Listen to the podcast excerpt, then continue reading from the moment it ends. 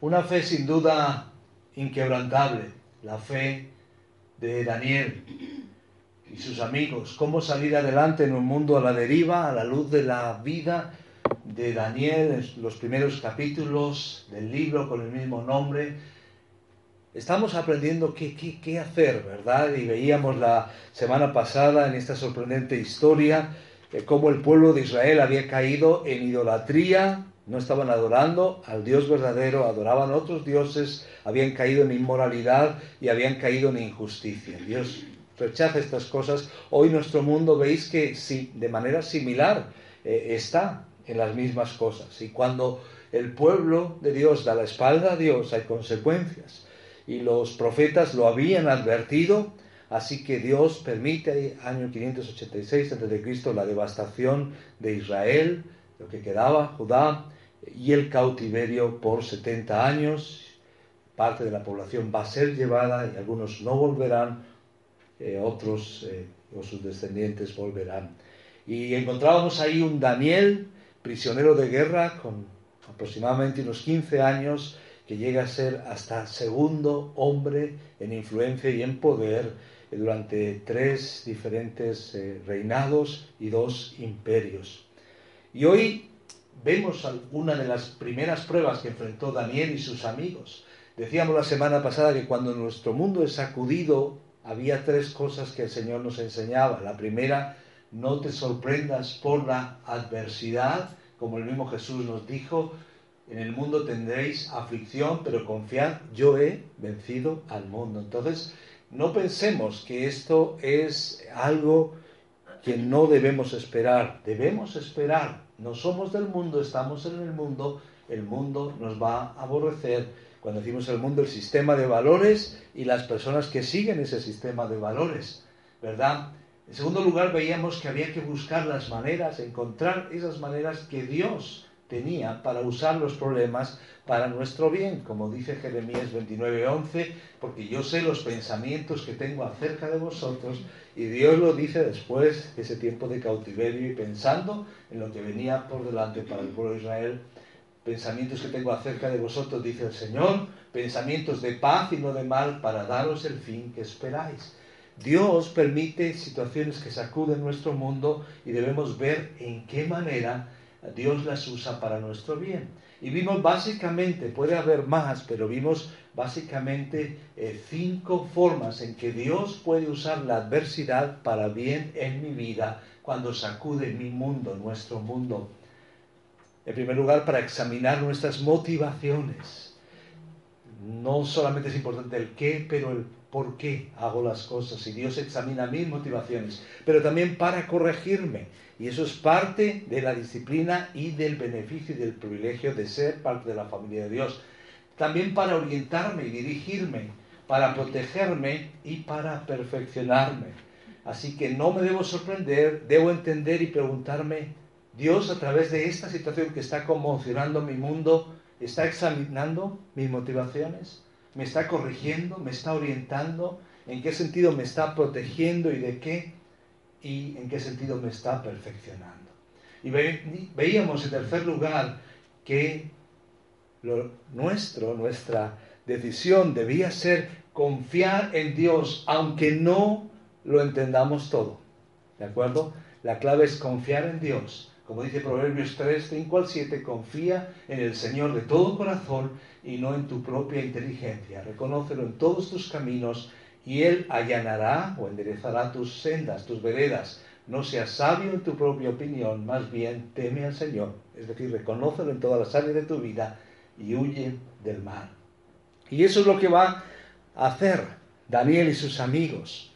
Porque hoy veremos una de esas pruebas que Daniel experimentó y veremos cómo Dios lo usó para bien.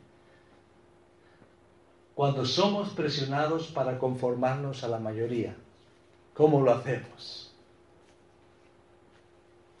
¿Dónde va la gente? ¿Dónde va Vicente? Otro Vicente.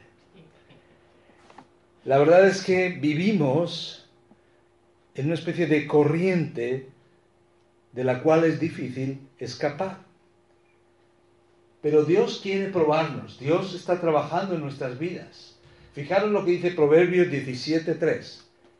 En el crisol se prueba la plata y en el horno se prueba el oro, pero al corazón lo prueba el Señor. Dios prueba nuestras motivaciones, Dios prueba nuestro corazón. Y aquí encontramos un principio que funciona en la vida de Daniel y sus amigos y funciona en la vida de todos nosotros, que antes de cada bendición suele haber una prueba. ¿De acuerdo?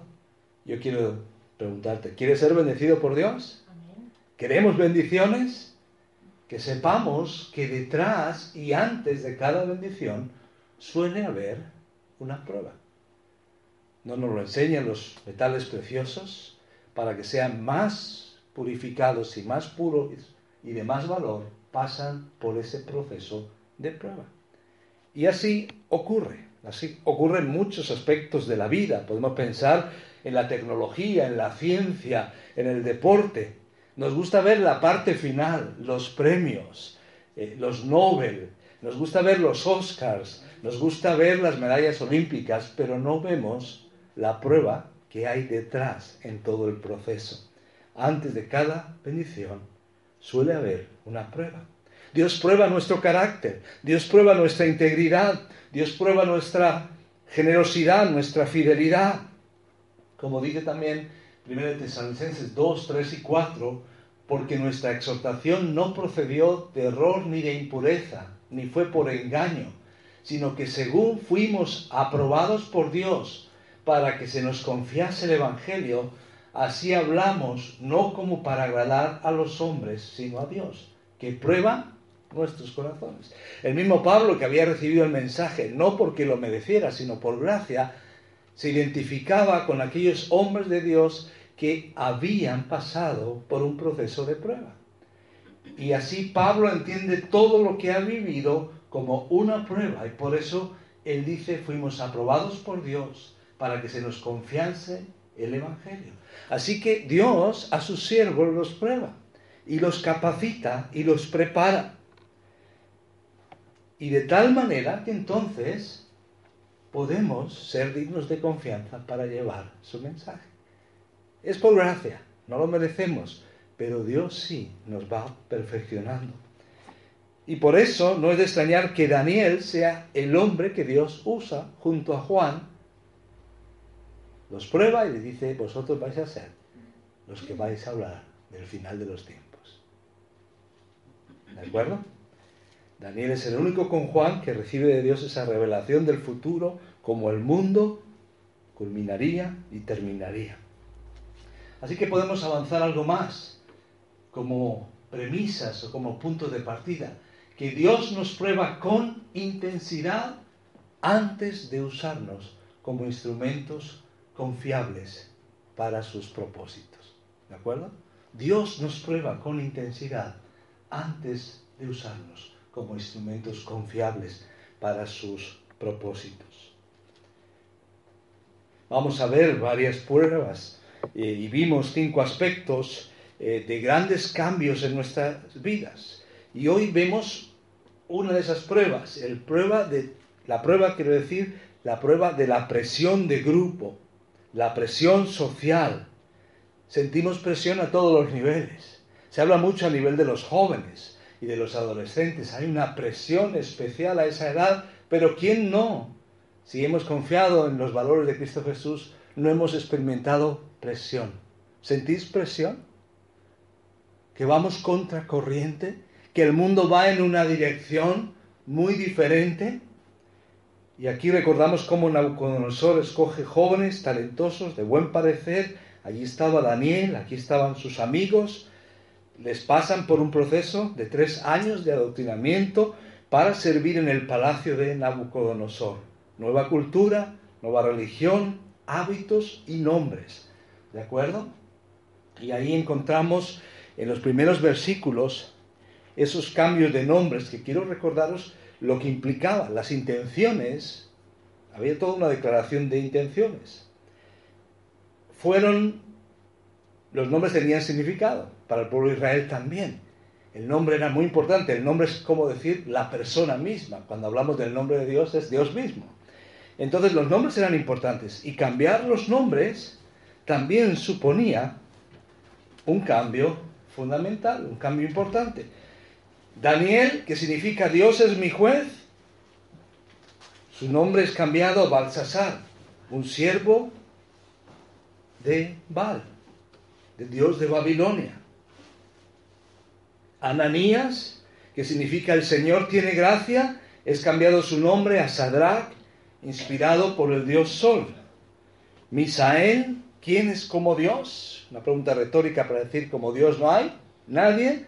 Es cambiado su nombre en Mesac, ¿quién es como el Dios de la luna?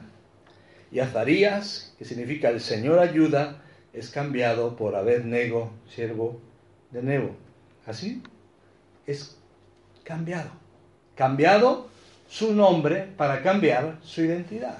Ahora es interesante que ante algunos de estos cambios ellos no se van a resistir, pero aquí hay un cambio más y es un cambio de su dieta. Estamos preguntándonos cómo vencer la presión cuando quiere conformarnos a unos valores y van en contra y nos está empujando, nos está llevando. Dice Daniel 1, 5 al 8 que le señaló el rey ración para cada día de la provisión de la comida del rey. La comida, podríamos decir, gourmet, la comida especial, las delicias, dice literalmente, eh, y del vino que bebía y que los criase tres años, para que al fin de ellos se presentasen delante del rey. Había un propósito. Entre estos estaba Daniel, Ananías, Misael y Azarías de los hijos de Judá. A estos el jefe de los eunucos, eunucos puso nombre, eh, como hemos dicho, Daniel Belsasar, Ananías Sadraca, Misael Mesac y Azarías Abednego. Y Daniel, y aquí viene la determinación. ¿Cómo nos enfrentamos a un mundo que va a la contra? ¿Verdad? cuando somos presionados a conformarnos a lo que piensa la mayoría. Y dice que Daniel propuso en su corazón, tuvo una determinación profunda de no contaminarse con la porción de la comida del rey, ni con el vino que él bebía. Pidió, por tanto, al jefe de los eunucos que no se le obligase a contaminarse. Esta es la decisión en principio, una decisión que tenía que ver con la dieta que iban a tener. Todos los que habéis pasado por algún tipo de entrenamiento, o cualquiera de nosotros que hemos querido bajar peso, pues a veces hemos dicho vamos a tener una dieta. Y uno puede tener una dieta específica. Pero él, en este proceso, dice, cuidado, no me voy a corromper, no me voy a contaminar. Ahora la pregunta es, ¿cuál era el problema? ¿Por qué Daniel decide de esta manera? ¿Y qué aprendemos? ¿Qué motivación habría detrás de Daniel y sus amigos para decir no? Daniel propuso en su corazón no contaminarse. En primer lugar, podríamos pensar en un motivo aparente de salud. Podríamos pensar que quizás eh, todas estas delicias y estos lujos en medio de lo que implicaba comer delante del emperador o del rey, pues era una especie de desenfreno y de glotonería, ¿verdad? Como hemos visto en diferentes culturas y civilizaciones, y aunque sería de lo mejor, posiblemente, quizás una primera eh, razón, no la más importante, podría ser saludable. Recordad, aquí hay jóvenes, 15, 16, esa edad. Ahora, detrás de eso había una razón de mayor peso, aunque la salud y la cultura iba relacionado. Y lo que los judíos tenían en su ley eh, tenía que ver con medidas que Dios les indicaba para eh, alimentarse de una manera adecuada y en este caso estaría conectado con la salud, pero también con la cultura y con la religión. Dios les da leyes en cuanto a la dieta, es lo que conocemos hoy como la dieta kosher, ah, que quería, Dios lo que quería, eh, eh, en el Antiguo Testamento, vemos que en el Nuevo la perspectiva es diferente, pero lo que Dios quería es que ellos en todo se vieran diferentes. Diferentes, pero no mejores. En algún momento el problema, el drama del pueblo de Israel es que no fueron diferentes y se creyeron mejores.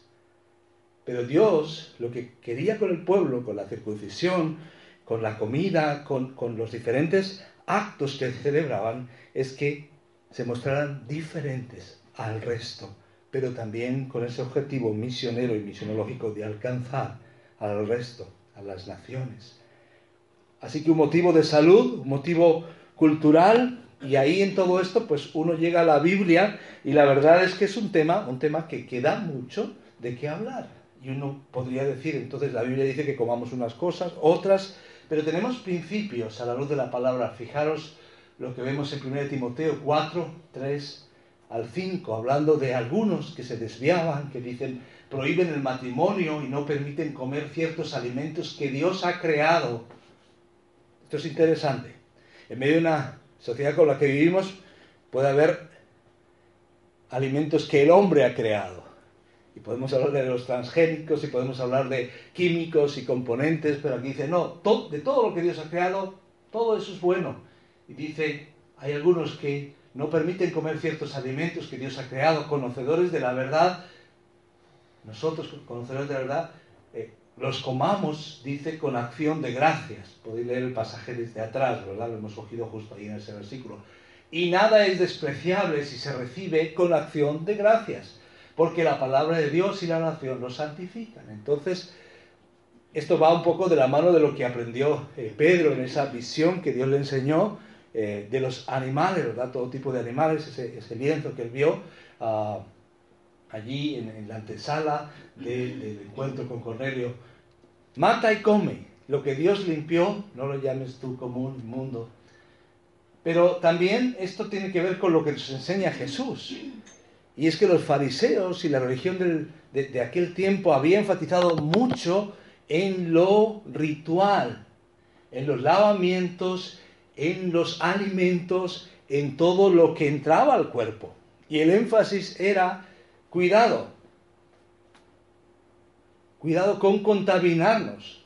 Y lo que Jesús dice y advierte es que lo que contamina a una persona no es lo que entra en la boca, sino lo que sale de la boca.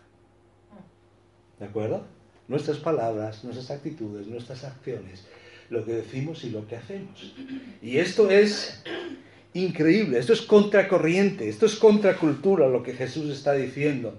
Y nos debemos quedar con esta realidad. Ojo, no es lo que entra, sino lo que sale, lo que te hace inmundo. Por eso tenemos un problema en nosotros. Fuimos creados la imagen de Dios, mente, emociones, voluntad, pero viene el pecado en el mundo desde Edén y tenemos ese problema, ese problema que viene de adentro.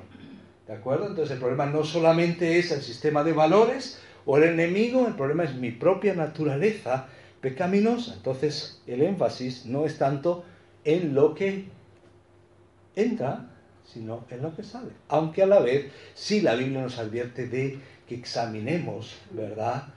Nuestra alimentación en el sentido más amplio de la palabra, ¿verdad?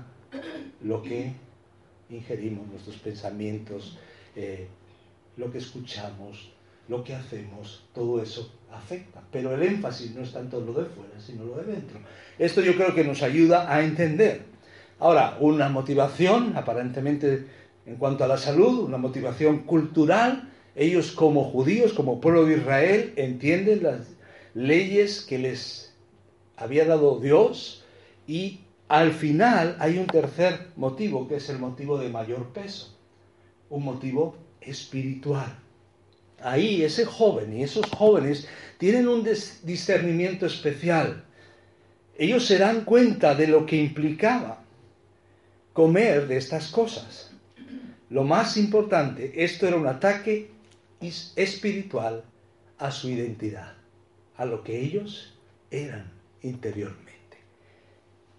Digámoslo de otra forma, era un proceso incipiente de secularización.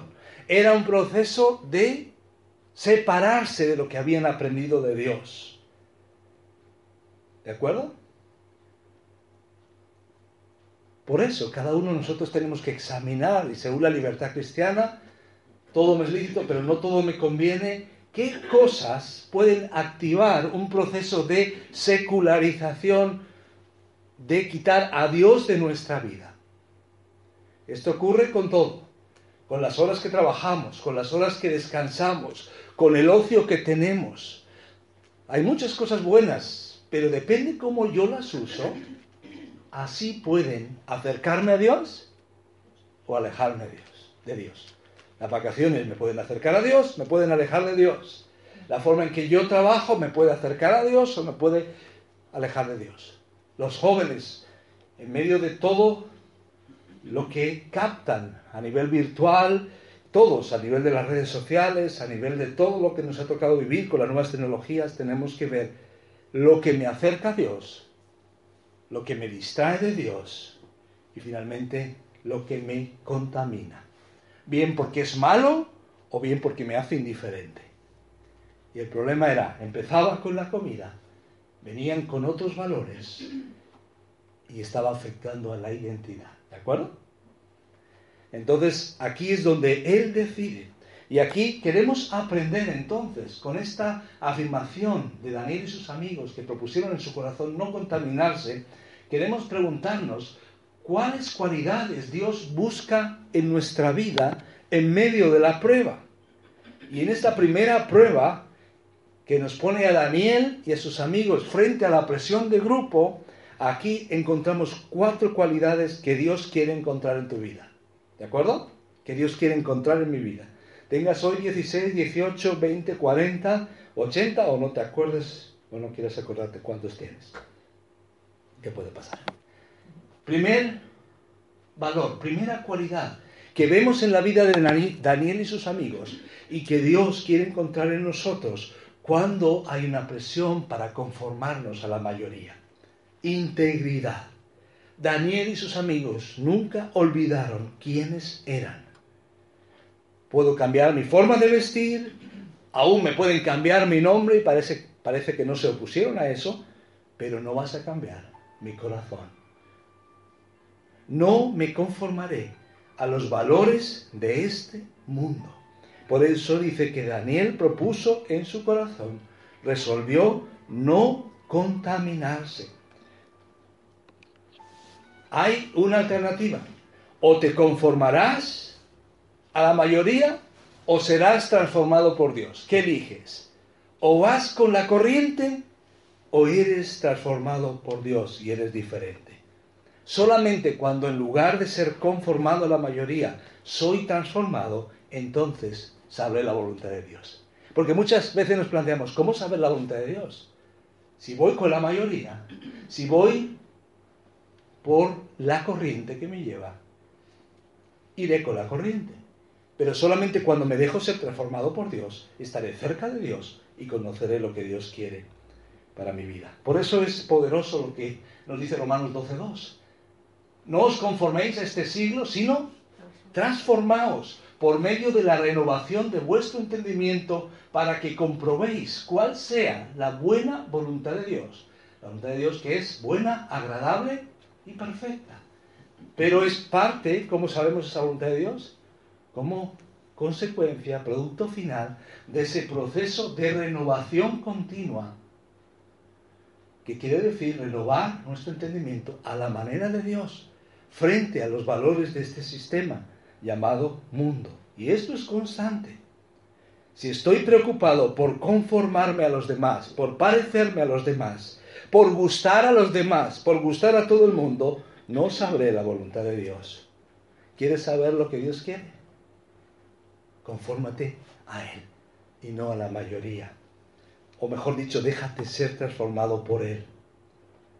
Eso sirve para un joven hoy, eso sirve para un jubilado hoy, eso sirve para un casado y para un soltero, para cada uno de nosotros. Tengamos hijos, no los tengamos. Si estamos preocupados por gustar a la gente, a veces tendremos éxito, muchas veces no, pero no es el camino de encontrar lo que Dios le gusta Este es el concepto de integridad. No depende de la mayoría, no depende de lo que piensan los demás, no es una ética circunstancial, depende de las consecuencias o cómo me beneficia. Así que quiero animarte a plantearte los valores que tienes, que vives. Y también en el entorno de la familia hablemos cómo cultivamos esos valores y si nos están acercando a Dios o alejando. Integridad. Nunca olvidó quién era. Nunca olvides quién eres. Pero primero necesitamos también entender quiénes somos en Cristo y quiénes somos con Cristo y la nueva criatura que Dios hace con nosotros y conocerle. Así que primera característica que Dios busca en una vida en medio de la prueba, cuando hay una presión que nos quiere conformar a la mayoría, integridad. Nunca olvides quién eres. En segundo lugar, podemos llamarlo disciplina. Este joven y estos jóvenes, con esa edad entre los 12 y los 18, vamos poniendo ahí la edad de los 15, deciden no comer la comida y el vino del rey. Deciden no comer la comida gourmet. Deciden no comer todo esto. Ahora, pensar, pensar bien. ¿Qué son ellos? Son adolescentes sin la supervisión de sus padres. ¿No? ¿Qué hacen adolescentes sin la supervisión de sus padres? No existía Ricky Martin, pero Ricky Martin diría living la vida loca. Así que, ¿qué haces cuando tienes un hombre poderoso que te ofrece su mesa, el lujo, el placer? ¿Qué haces? Y tus padres no están ahí. ¿Os parece extraño? Parece extraño y lejano y a la vez muy familiar. No sabemos, no conocemos la historia de muchas estrellas de Hollywood y el mundo de la música, truncadas. Y tú dices, ¿cómo estos jóvenes que lo tenían todo, y, y no voy a poner nombres, los ponéis vosotros en vuestra mente, jóvenes que incluso algunos hablan de sus valores o que vienen de familias donde creen en Dios. Incluso algunos aprendieron a cantar en sus iglesias. Y eso, incluido el rey del rock. Dices, ¿cómo personas así? De repente llevadas ante un manager, ante alguien que les da todo, sin la supervisión de sus padres, y a veces con la complicidad de los mismos, terminan donde terminan. No podemos pensar lo mismo de vidas de deportistas o de otras personas de éxito. ¿Qué es lo que dicen los expertos que ocurre entonces? Que no han sabido digerir el éxito. Jóvenes que se arruinan por demasiado éxito demasiado temprano.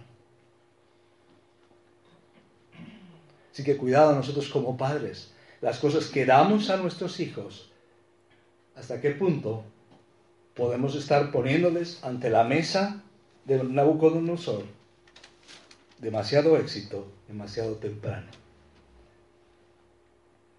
Pero Daniel y los suyos dicen, te voy a servir.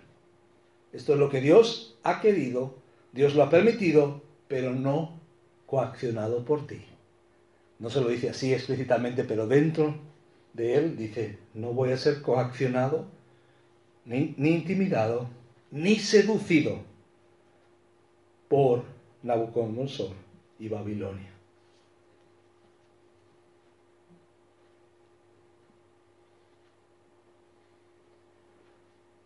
Esto es la vida para todos nosotros. No porque puedas comprarlo, debes comprarlo, ¿verdad? ¿Cuántas cosas nos ofrecen eh, y nos quieren vender cuando vamos con el carrito de la compra y lo ponen en un lugar específico, cuando llega un catálogo a casa o alguien nos dice que tenemos un dinero para gastar en lo que queramos. No nos dicen que después tendremos que devolverlo y con más intereses, ¿no? Pero también quieren seducirnos.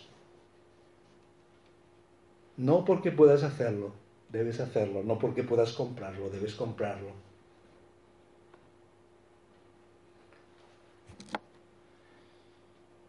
Y Daniel propuso en su corazón no contaminarse con la porción de la comida del rey ni con el vino que él bebía.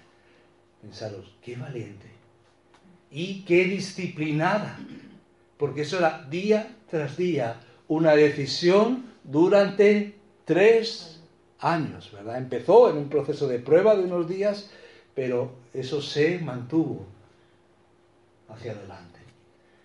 ¿Qué dice Romanos 6:13? Ni tampoco presentéis vuestros miembros al pecado como instrumentos de mal, de maldad, de iniquidad, sino presentaos vosotros mismos a Dios como vivos de entre los muertos y vuestros miembros a Dios como instrumentos de justicia.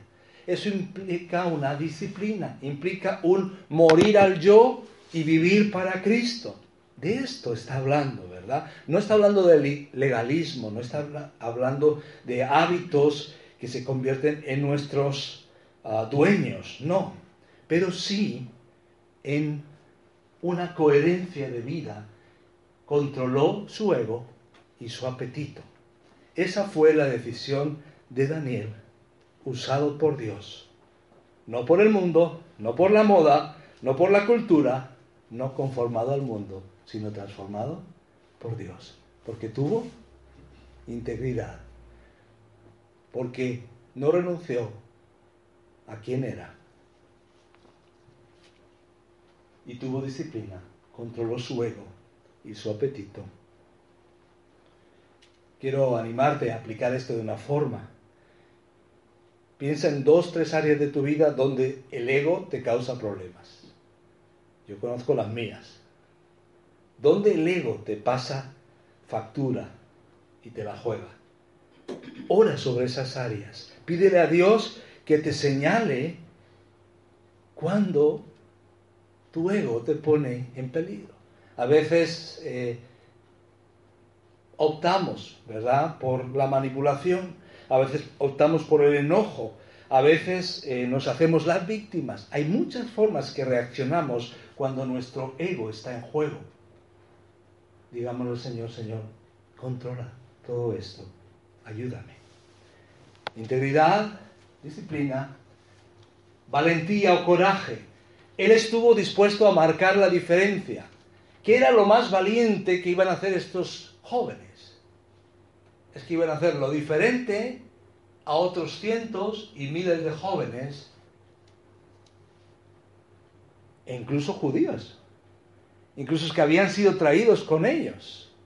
No eran los únicos, pero otros decidieron hacerlo de la mayoría y ellos iban a estar en el punto de mira. ¿No necesitas valentía para estar en el punto de mira? Señalados por todos. Dispuesto a marcar la diferencia, pero también podríamos decir dispuesto a estar solo. Porque es ahí donde dices, ¿Mm? ¿solo? ¿Contra la mayoría? Y por eso eso tiene mucho más valor, aún en esa edad, como jóvenes.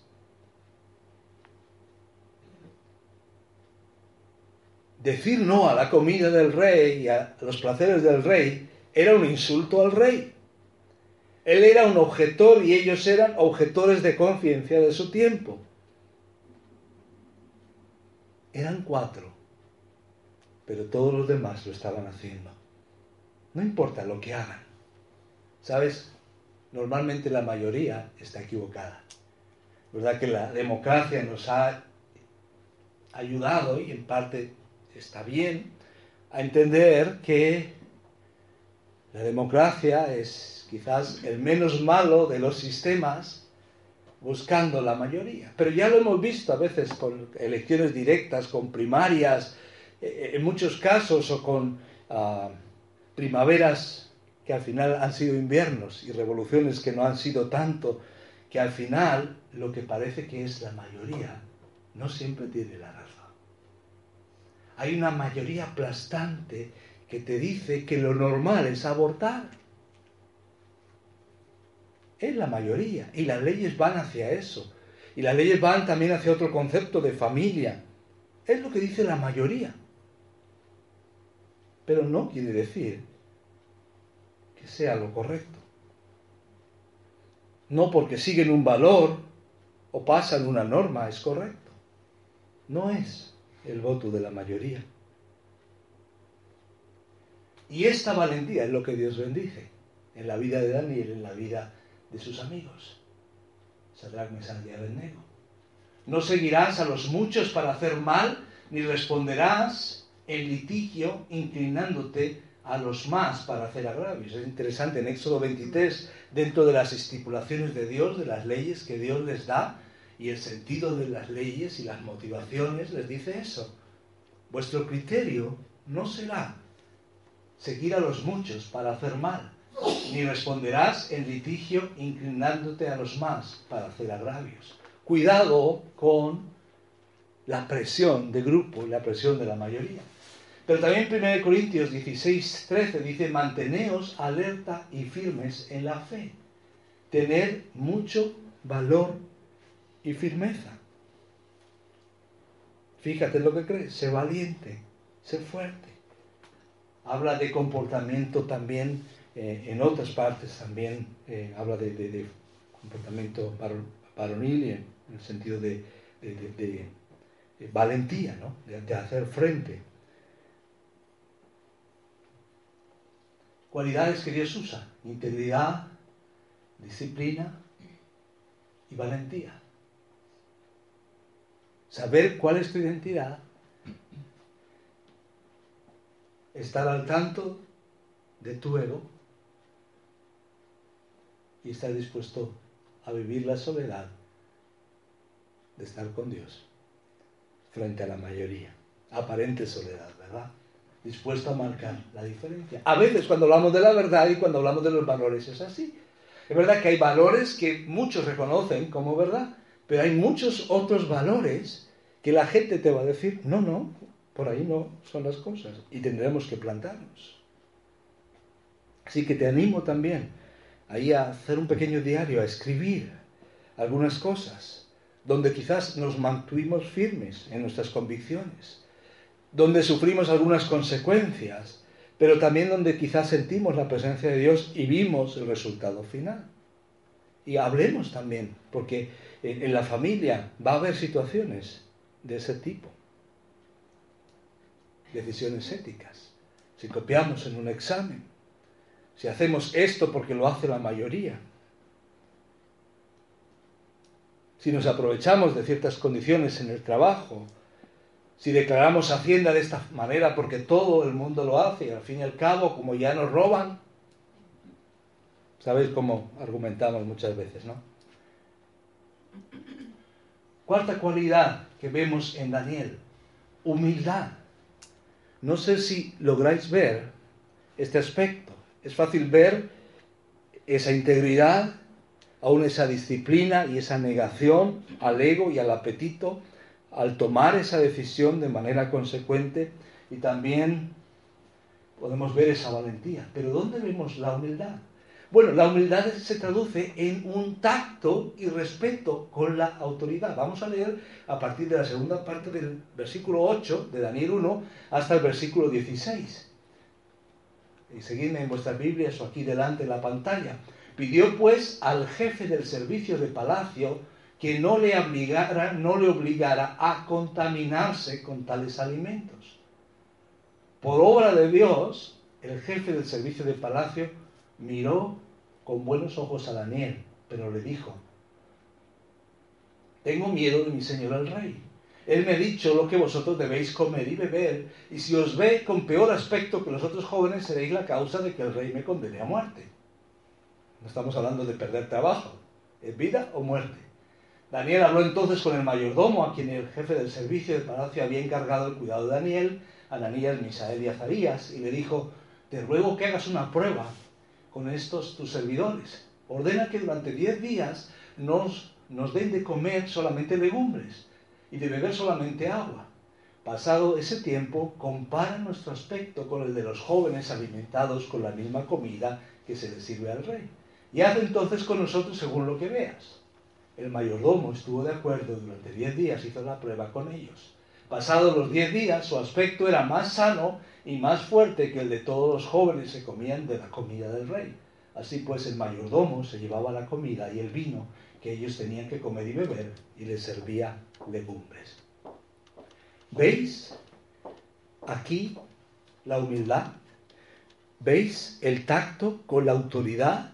La forma de actuar de Daniel y sus amigos, la forma en que pidió una alternativa, mostraba respeto al rey y a todas las autoridades.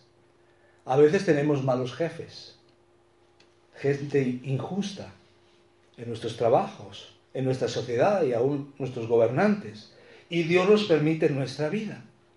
Algunos nos van a pedir ser deshonestos y tenemos que saber cómo reaccionar. No sé si os habéis encontrado en esa encrucijada. ¿Qué hacemos? Nos pasa como Daniel y sus amigos. Es lo que acabamos de leer en estos versículos. Y lo que vemos es que Él no es beligerante, sino sugiere. No compromete sus convicciones, sino que hace una propuesta y lo deja en la voluntad y en la decisión de la persona que tiene que decidir. ¿De acuerdo? Vemos una actitud de humildad. Porque cuando conocemos a Dios, nos damos cuenta de quiénes somos nosotros. Y cuando conocemos a Jesús, que se humilló hasta la muerte de cruz, podemos tener, como nos dice Filipenses 2, ese mismo sentir. Y por eso podemos poner las necesidades de los demás por encima de las nuestras y tener el tacto. Y eso es lo que a veces nos pasa, que nos falta. Y hemos confundido. Y a veces pensamos que como cristianos tenemos toda la autoridad y tenemos que decir las cosas, pero nos olvidamos o nos podemos olvidar de la humildad. Por eso aquí, aparte de estos cuatro valores que estamos aprendiendo, que Dios busca en la vida en medio de la prueba, queremos ir más allá. Hemos hablado de integridad, disciplina, valentía, humildad. Pero también nos preguntamos, ¿cómo actuamos con aquellos que comprometen nuestras convicciones? Estamos hablando con figuras de autoridad. Pueden ser profesores, pueden ser personas en nuestro eh, ambiente de influencia con cierta autoridad o cierto peso, a veces no delegado por nadie, pero cierta influencia sobre nosotros, aún familia, pero estamos hablando de autoridades en nuestro trabajo, en nuestros estudios, o puede ser a nivel del gobierno. ¿Cómo actuamos ante una autoridad que compromete nuestras convicciones? Que nos está invitando a hacer algo que nos produce un problema con nuestra identidad. ¿Cómo actuar ante aquellos que comprometen nuestras convicciones? Pues en Daniel y sus amigos encontramos varios principios. En primer lugar, desarrollemos una buena reputación. Seamos responsables. Esto es importante. Fijaros lo que dice Proverbios 22, 29. ¿Has visto hombre solícito en su trabajo? dispuesto, esforzado, delante de los reyes, estará. No estará delante de los de baja condición. ¿De acuerdo? Desarrollemos una buena reputación. Seamos responsables. En este proceso vemos cómo Daniel y sus amigos entran en esa dinámica y se van ganando con su actitud y sus decisiones y la coherencia de sus decisiones el respeto también por la obra de Dios que les da gracia delante de esas personas. Ahora, fijaros, la gente de gran responsabilidad, sean cristianos o no, se dan cuenta de los que son responsables, es lo que está diciendo el texto. Y a veces nosotros nos apasionamos con lo que creemos, pero nos olvidamos de ser responsables y fieles a las pequeñas cosas. Y entonces es ahí donde no cuadra. Es que soy cristiano, pero estoy desarrollando una buena reputación y no es algo de cara a la galería, es algo integral. Estoy siendo responsable. Si tomo demasiados descansos en el trabajo, si juegas ahí al, solitario, a, el, juego que sea ahí en el, ordenador, ¿verdad? Eh, y juegas ahí, eh, eh, o, bueno, estás consultando el, internet, lo que sea, hablas por teléfono más de la cuenta, entras tardes, entras tarde, tienes siempre todo tipo de excusas y después llega un momento de conflicto y de valores y dices, soy cristiano. Un momento. No funciona. Pero si soy fiel y responsable, si estoy siendo coherente, como Daniel y aquellos jóvenes, entonces es diferente. Lo vemos en el caso de Nehemías, lo vemos en el caso de Esther. Esther hizo lo mismo, José hizo lo mismo, Pablo ante autoridades hizo lo, hicieron todos lo mismo. Y es algo que tenemos también que mostrar a nuestros hijos, ¿verdad? Así que desarrollemos una buena reputación, seamos responsables. En segundo lugar, ya nos hemos acercado un poco al principio, seamos humildes, no beligerantes. Es que yo tengo mis derechos y es que así me he criado y así me han criado y usted no me va a quitar de lo que yo... No creo que Daniel hace eso, ¿verdad? La actitud determina la aceptación. No se trata de hacer demandas. No estás protestando ni rebelándote. Tienes una actitud humilde. Fíjate lo que dice Proverbios 25, 6 y 7. No te alabes delante del rey. También puede ser el otro lado. La demanda decir, es que yo soy. Y cuando dices yo soy, a lo mejor tú crees que hay una aureola de santidad, pero lo que pasa es que ah, lo que hay es una aureola de superioridad, ¿verdad? Que tú te la has puesto.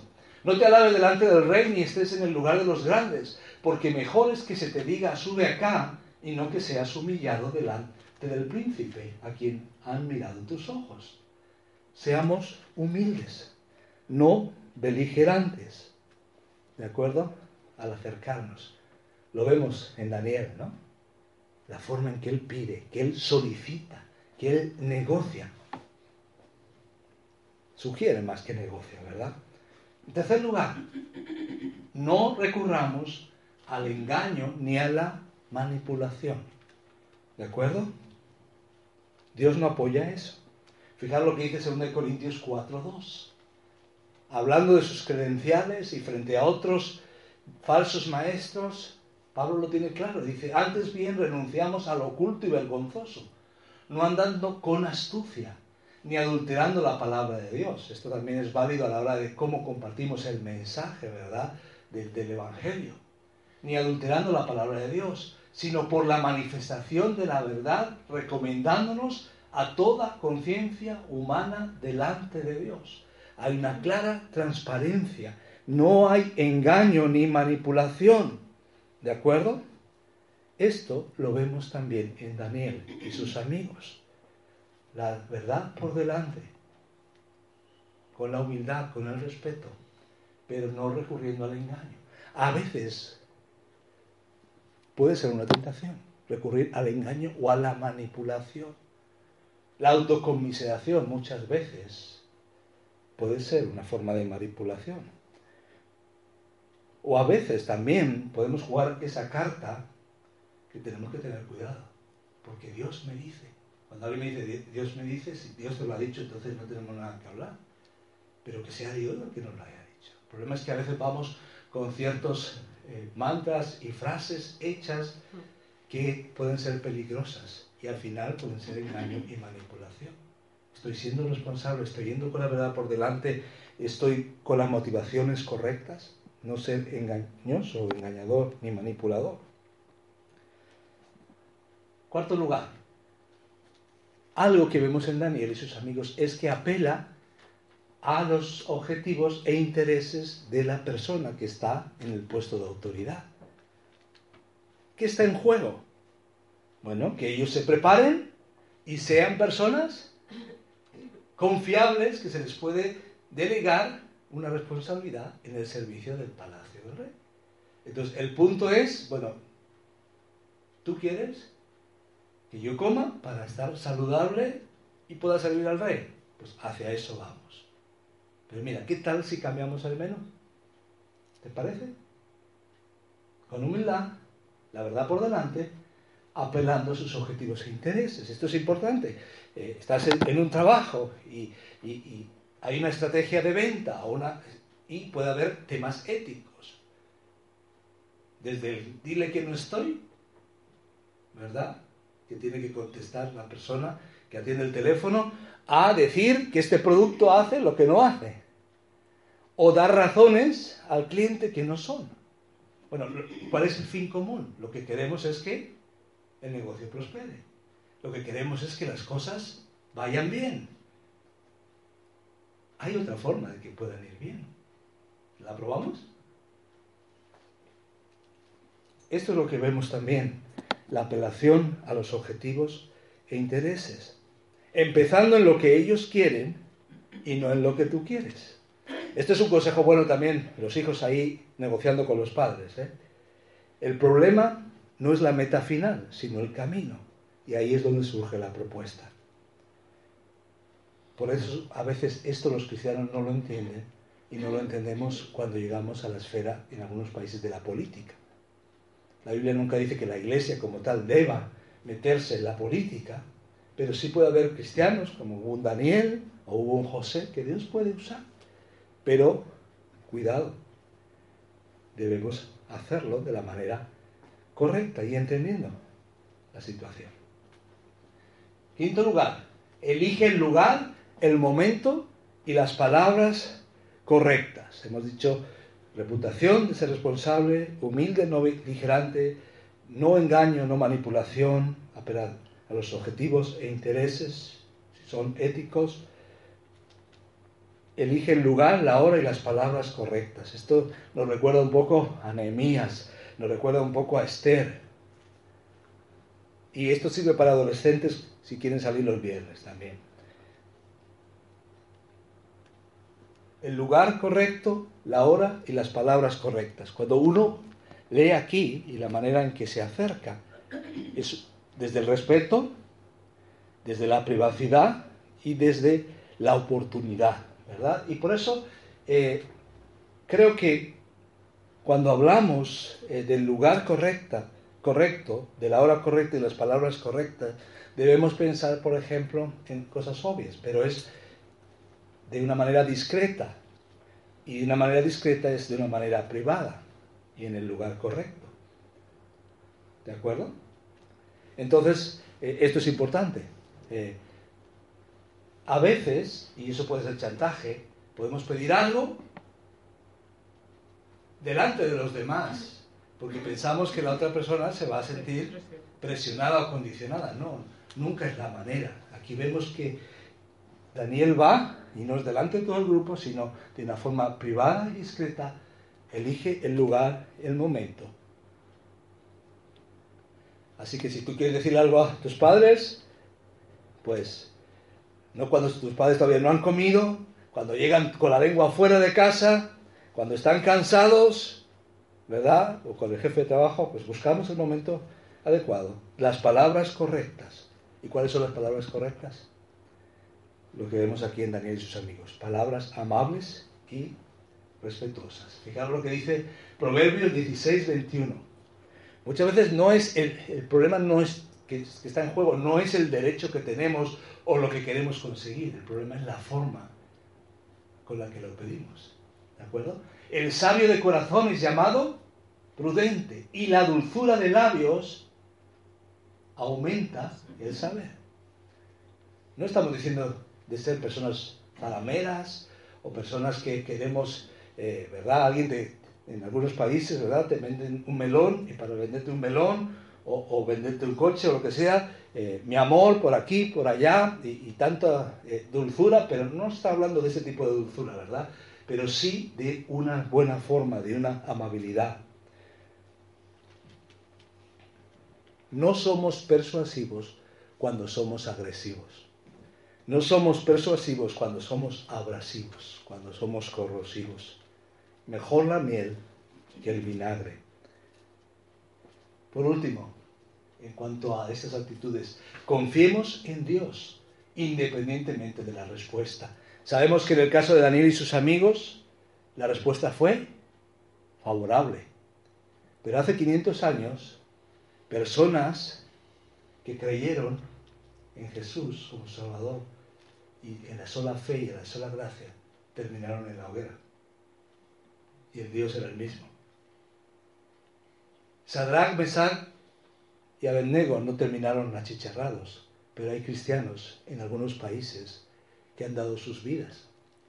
Eso no quiere decir que Dios se confunde, pero la clave es confiar en Dios independientemente de la respuesta. Y sabemos que a los que aman a Dios, Romanos 8:28 dice, todas las cosas les ayudan a bien. Esto es a los que conforme a su propósito son llamados. Dios puede cambiar y lo que aparentemente Él no cambia, lo que es malo es malo, lo que es bueno es bueno, pero Él puede usar todo para bien. ¿Piensas en alguna situación en tu vida donde estabas así? Ahora, esto es un consejo y más una promesa si amas a Dios, si has sido llamado por Dios, si has respondido al llamado de Dios. ¿De acuerdo? Dios ama al mundo y Dios muchas veces usa situaciones para atraernos a Él, pero si eres un hijo de Dios, a los que aman a Dios, todo ayuda bien. Y por eso este joven de 15 años, con integridad, coraje, humildad y disciplina, está ante el hombre más poderoso. ¿La diferencia cuál es? ¿Por qué puede estar solo y plantarse delante de esta gente? Porque está confiando en Dios. ¿Quién le da finalmente el coraje, la valentía a Daniel y sus amigos? ¿Cómo podemos mantenernos firmes en nuestras convicciones ante la aparente soledad de ir contra corriente?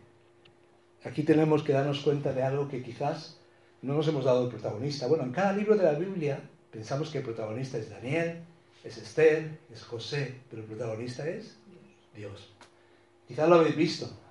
Dos botones de muestra. El 1.9 dice, y puso Dios a Daniel justo en lo que Dios tiene con nosotros. Misericordia y gracia, ¿verdad? Gracia y buena voluntad con el jefe de los eunucos. Dios está obrando. Daniel ha hecho su parte. Daniel ha sido fiel y ha sido firme. Y Dios mueve, mueve el corazón y actúa en poner a Daniel en gracia y buena voluntad con el jefe de los eunucos. Daniel 1.17. A estos cuatro muchachos Dios les dio conocimiento, inteligencia en todas las letras y ciencias y Daniel tuvo entendimiento en toda visión y sueños. Era una sociedad donde el conocimiento se mm, aplicaba y se tenía muy en cuenta lo que se soñaba. Así que Dios les da esa capacidad específicamente a Daniel y eso va a ser utilizado por Dios como agencia, agente de influencia en aquel momento. Entonces Dios nos protege y vindica, nos defiende cuando somos fieles a Él. Dios está ahí. Dios es el protagonista. Pero desde nuestra perspectiva podemos decir algo más. Ante la presión debemos recordar finalmente que tengo a Jesús conmigo. Yo estaré con vosotros todos los días hasta el fin del mundo. De acuerdo al Nuevo Testamento, si confiado en el Señor y nacido de nuevo, tengo al Espíritu Santo en mi vida. Es una soledad aparente. Tengo las promesas de Dios, más de seis mil promesas en la palabra de Dios, que puedo aplicar en diferentes momentos. Y tengo la familia de Dios a mi lado. Hay otros creyentes, hay otros más. Por eso animamos discipulados, grupos pequeños, las mismas reuniones de la iglesia. Esto es importante. ¿Cómo Daniel y sus amigos pueden estar firmes ante la presión? Conscientes de que Dios actúa cuando confiamos en Él. Tengo a Jesús a mi lado, tengo al Espíritu Santo en mi vida, tengo las promesas de Dios, tengo la familia de Dios a mi lado. Ahora, no sabemos nada de los padres de Daniel, pero posiblemente podemos decir que hicieron un buen trabajo. Que enseñaron a su hijo y también los padres de Saddam, Mesach y Abednego los enseñaron en los buenos caminos. Pero también el reto es porque podemos ser padres sustitutos, podemos ser modelos para otros. Y quiero animarte. Según la edad que tienes, puedes ser modelo y referencia para otros que tienen o no tienen padre, que necesitan otros modelos. Y por eso estamos orando por nuestros niños y nuestros jóvenes, porque es importante que nuestros niños y nuestros jóvenes y todos nosotros tengamos carácter integridad y convicciones. En este sentido, quiero terminar leyendo este texto que hace mucho sentido. 2 Corintios 6, 14 a 7, 1. No os unáis en yugo desigual. El yugo es una imagen clara de ese tipo de unión comprometedora que puede ser peligrosa y en este caso Daniel y sus amigos supieron discernir y decir no. Porque qué compañerismo tiene la justicia con la injusticia y qué comunión la luz con las tinieblas y qué concordia Cristo con Belial, con Satanás, o qué parte el creyente con el incrédulo y qué acuerdo hay entre el templo de Dios y los ídolos, porque vosotros sois el templo de Dios viviente, como Dios dijo, habitaré y andaré entre ellos y seré su Dios y ellos serán mi pueblo, por lo cual salid en medio de ellos y apartaos, dice el Señor, y no toquéis lo inmundo. Y yo os recibiré y seré para vosotros por Padre, y vosotros me seréis hijos e hijas, dice el Señor Todopoderoso. Así que, amados, puesto que tenemos tales promesas, limpiémonos de toda contaminación de carne y de espíritu, perfeccionando la santidad en el temor del Señor. Por eso el Señor nos está animando, como hemos visto hoy, y terminamos con la imagen final que tenemos, que ante la presión de la mayoría, cuando somos presionados a conformarnos, podemos estar firmes. Cuando somos presionados para conformarnos a la mayoría, mantengámonos firmes en Él. Es la soledad más mayoritaria. Es la compañía más fortalecedora.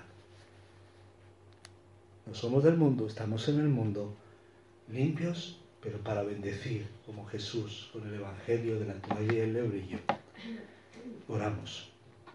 Señor, gracias, Señor, gracias por enseñarnos hoy aquellos valores que tú quieres formar en nosotros, quieres encontrar en nosotros esa integridad y esa disciplina. Gracias Señor que quieres formar también e ir perfeccionando nuestra vida, nuestro carácter de acuerdo al carácter de Cristo. Gracias Señor por lo que hemos aprendido en el día de hoy, lo que tú nos enseñas en cómo responder con una reputación responsable, cómo poder eh, ser humildes y no beligerantes, cómo no ser manipuladores o engañadores, cómo apelar de manera honesta a los objetivos e intereses de la autoridad que tú has puesto ahí, cómo elegir el lugar, la hora, las palabras correctas y cómo confiar en ti. Señor, gracias porque no estamos solos, porque tenemos a Jesús, tenemos el Espíritu Santo, tenemos la familia de la fe y tenemos tus promesas. Gracias Señor por enseñarnos lo que tú quieres, esa humildad y esa valentía y esa integridad y esa disciplina, Señor. Lo primero es conocerte, reconocer que nosotros no podemos, que tú viniste para salvarnos, para darnos una nueva oportunidad y un nuevo propósito. Y gracias que con esa nueva identidad podemos no olvidarla. Ayúdanos a tomar decisiones adecuadas, como Daniel y sus amigos que decidieron no contaminarse. Ayúdanos a entender qué es aquello en nuestra sociedad que nos despista de ti, que nos hace ir con la corriente, que nos hace perder de vista las prioridades. Y muéstranos a cada uno de nosotros y ayúdanos a tomar las decisiones adecuadas. Y gracias que cuando tomamos esas decisiones, tú estás ahí y podemos confiar en ti y gracias que un día, tanto Daniel como estos otros hombres, como nosotros, y otros que quizás terminó su vida de otra manera, podremos compartir la misma realidad contigo. Porque se trató de ser fieles al que es fiel. Gracias Señor, en el nombre de Jesús. Amén. Amén.